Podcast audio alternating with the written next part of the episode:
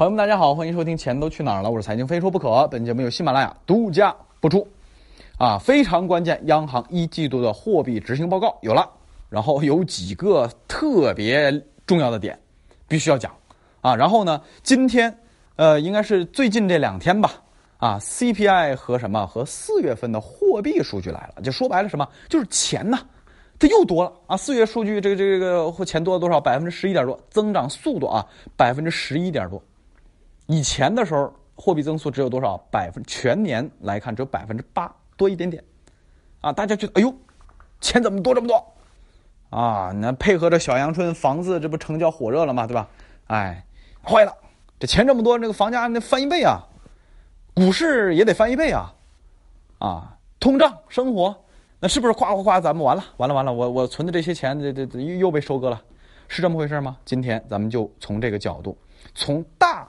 处着手落脚到咱小老百姓的哎鸡毛蒜皮的往事啊，这个三块五块的生活，对吧？大一点是咱这个理财投资，哎，慢慢来讲。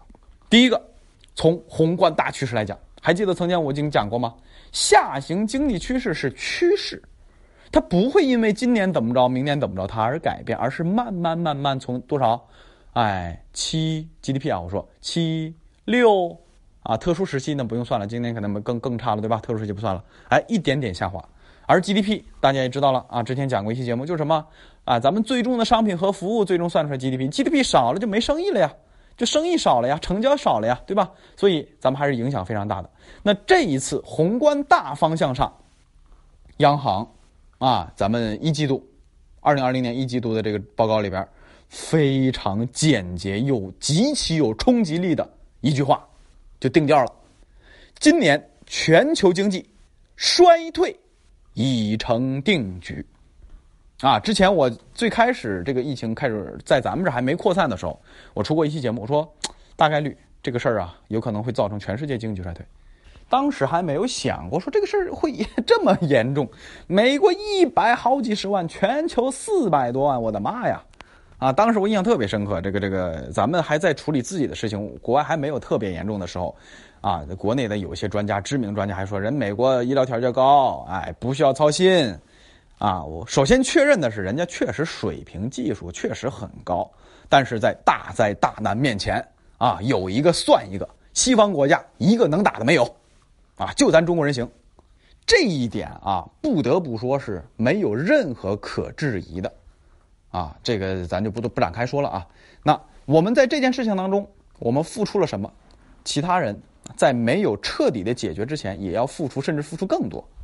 哎，这个时候经济就非常糟糕了。那现在现在五月了，是吧？几个月过去了，一季度 肯定都很惨了，都是负的呀，对吧？二季度眼瞅着，你看他们那个情况。啊，这这英国还群体免疫呢，你这个有一个国家德国还是哪儿的，我印象特别深刻。这个慢慢慢慢放开复工复产的时候，感染人数又开始快速上升了，对吧？哎，所以这个时候央行给了一句“衰退已成定局”，那是真的是非常写实啊，都不需要咱们去猜了。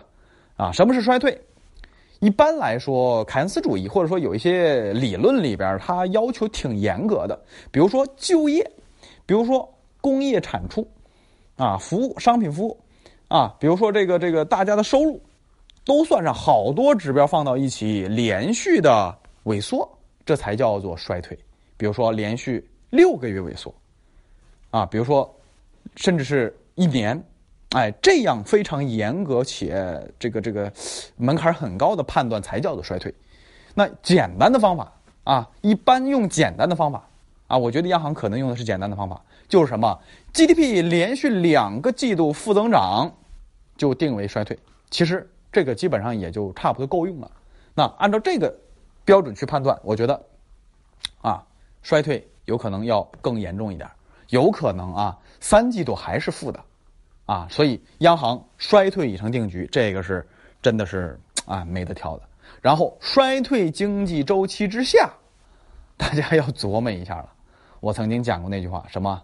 珍惜财富，珍爱家人，保持进步，啊，说个题外话，啊，有一个金融单位啊，我一个好朋友啊，那是一个副总，他新成立了一个部门，这个部门呢需要财会方面的专业人士啊，这个实习生也要啊，这个因为这个部门新部门嘛啊，需要招那么十几号人，大家猜一猜，最终收到的简历人数比是多少？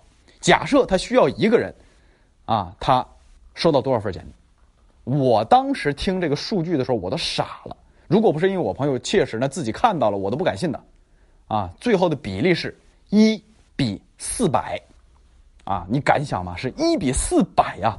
他一共招十几个人，那收到的简历海了去了，啊，一比四百的比例最后是，啊，所以经济不好，衰退不好，最终的结局是什么？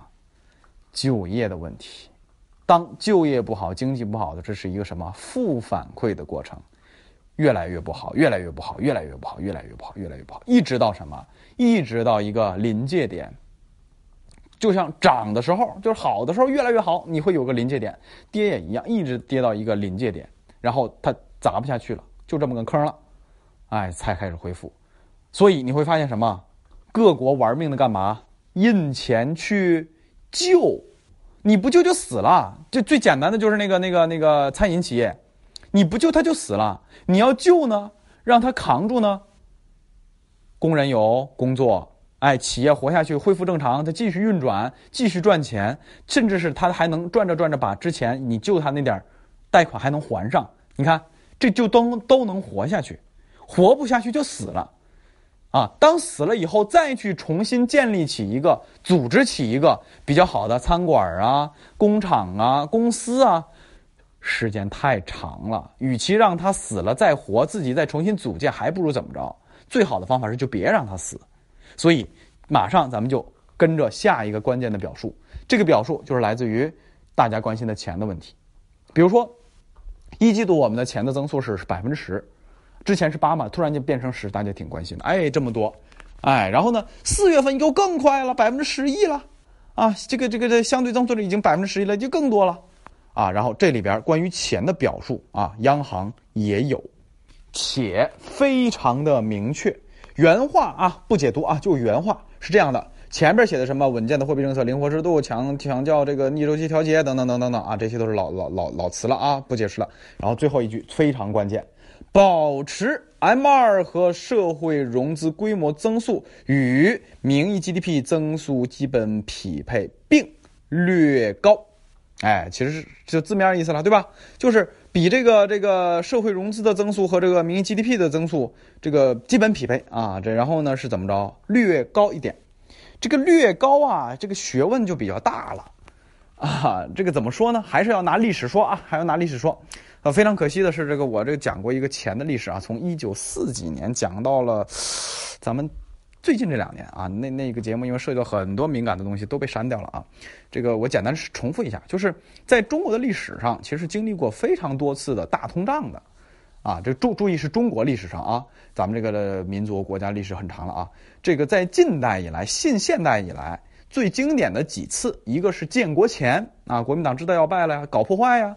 哎，让咱老百姓狠狠的收割，通过货币收割了咱老百姓一把，啊，那个四八年我印象特别深刻，四八从四二年四八年，非常明显的大通胀，啊，然后我们建国之后，那花了好大力气才把价格稳定住了，然后来到了改革开放以后二三十年，几次非常明显的，我们不说通胀，只说钱的增速，四九四九六啊，当然也伴随大通胀啊，然后就是零九，零九年发生什么大家都知道啊，次贷危机嘛，对吧？那个时候次贷危机影响的。啊，和现在其实结局差不太多，失业、GDP 负增长啊，这个这个这个这个糟糕，各方面都乱七八糟的，对吧？都很惨。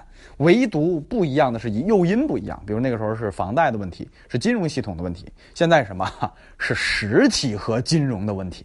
金融相对好一些，实体更惨一点。啊，结局是一样的。那这个时候我们看到了什么？看到了货币的变化。零九年。啊，像像什么 QE 那是老外的事儿啊，什么日本大印钱，什么欧洲的量化宽松，这都是老外的事儿，不管。我们就看咱自己，咱自己是四万亿基础货币，占当时总计 M2 百分之六点几。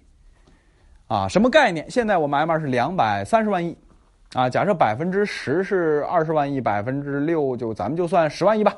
假设算十万亿啊，十多万亿基础货币，你敢想吗？哐一下弄出来。货币乘数百分之五点几，六六六快六了吧，应该是六六左右了。啊，几十万亿哗一下出来，啊，如果按照比例来算，我们只有这个体量才能比得上当年的四万亿。而此时央行说了，匹配，注意要和社融，社融先不解释了啊，我们就说 GDP 和 GDP 相对匹配，然后呢略高，这个要理解一下。假设 GDP 今年一季度是负的，全年的话，我觉得是正，这个不做预测啊，咱不做这个敏感啊，不做预测，就全年啊，大概率是正的啊，我们稳中向好嘛，对吧？然后呢，这个比它略高，注意是略高，而当年零九年的时候是怎么着？大家想一想，零九年是百分之二十几呀，百分之好几十啊，这就不叫略高了，这叫大水漫灌，这叫高很多。而既然定调。略高，啊，所以呢，这里边就是有一个可接受的范围。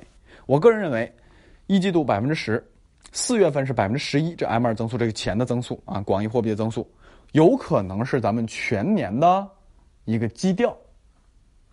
啊，比如说咱们大家担心的什么？你百分之十、百分之十一啊，百分之二十、百分之三十、百分之四十，哗啦啦的钱多这么多，那。这这这这房价不翻一倍嘛？那这股市不得翻一倍吧？那咱们吃喝拉撒吃个苹果，买个面包，买买买个馒头是吧？买个菜，买个肉，那不是翻一倍、翻两倍、翻三倍嘛？啊，不是，啊，略高啊，我认为就百分之十左右。相较于之前去杠杆的时候，二零一八年百分之八甚至更低啊，这个百分之八吧，没有低过百分之八啊，但是有有机构认为可能会更低啊，咱不去追究。就相较于零八一八年更低。百分之八多一点，咱们调到百分之十左右，我觉得这个是不值得我们去焦虑的事情。他一口气搞百分之二十好几的增速，多这么多，这才是值得我们焦虑的。为什么？有两个原因。第一个原因，因为疫情的冲击，我们什么砸坑了？你看，小微企活不下去，老百姓失业啊。可能咱听众朋友应该失业的应该不多啊，我没听到太多在我评论里面说自己失业了。我是眼睁睁的看着比我小几届的师弟师妹，真是找不到工作呀！哎，之前我讲过一个小故事，就是一个金融单位一个老总啊，业务扩张啊，这个非常不错啊，现在这个行情下做扩张不错，然后他招那么一个团队吧，呃，需要有财务方面的专业知识，然后投简历啊，大家猜一猜啊，我就说了嘛，一比四百的比例，他就招那么几个人，结果一个岗位有四百多个人投，当时他给我讲的时候，我就惊呆了啊，所以说这个事儿啊。还真是亏这个管中窥豹啊！所以现在这个问题，如果我们用稍微多一点儿的货币来刺激经济，我是双手赞成，我脚都算上，我四个，我双手双脚赞成的，对吧？哎，但是你要是玩命搞，就就就感觉就就变味儿了。所以这种稍高一点，比如说全年保持百分之十左右的 M 二钱的增速，我我我觉得是可以的。特殊时期高一点正常呀，对吧？相较于人家老外，咱们这已经很克制了。所以，关于钱的增速问题，在央行货币报告里边啊是没有太多，我我觉得不需要焦虑，这么表述了就不会有问题。然后呢，在更高层，因为大家都知道这里边有一个小问题，大家曾经说过，就是说它删除了什么不不不不大水漫灌等等等，是不是就意味着它要大水漫灌？并不是，我们要看央行这个层面它什么级别，更高的领导那什么级别，更高的领导定了调了，没变，那央行这个级别呢？那就是好好干活呗，对吧？你不可能反着跟上面来，对吧？所以，既然上面更高的调子定了，啊，是六稳六保的工作，那就意味着什么？就意味着不会超预期的有一些变化。如果有超预期变化，那必须要怎么着？上边啊，咱们更大的领导先把这个调子定了，然后货币啊、财政啊才有超预期的表现。目前看呢，没有变呀，对吧？每一期重要会议我都盯着呢。是吧？我觉得有有价值的，我就赶紧出节目说给大家听。我觉得没有超预期的，有有的可能不做，啊，所以到现在没看到啊。所以关于钱的问题，不需要啊过度焦虑啊，因为我看到了很多这个写文章的焦虑了，写文章带节奏给带跑偏了。全年百分之十左右，十一都行的，高一点我觉得是好的啊，甚至是对咱们经济真的是更好的，早日恢复，对吧？好，第二个，央行对于全世界的表态。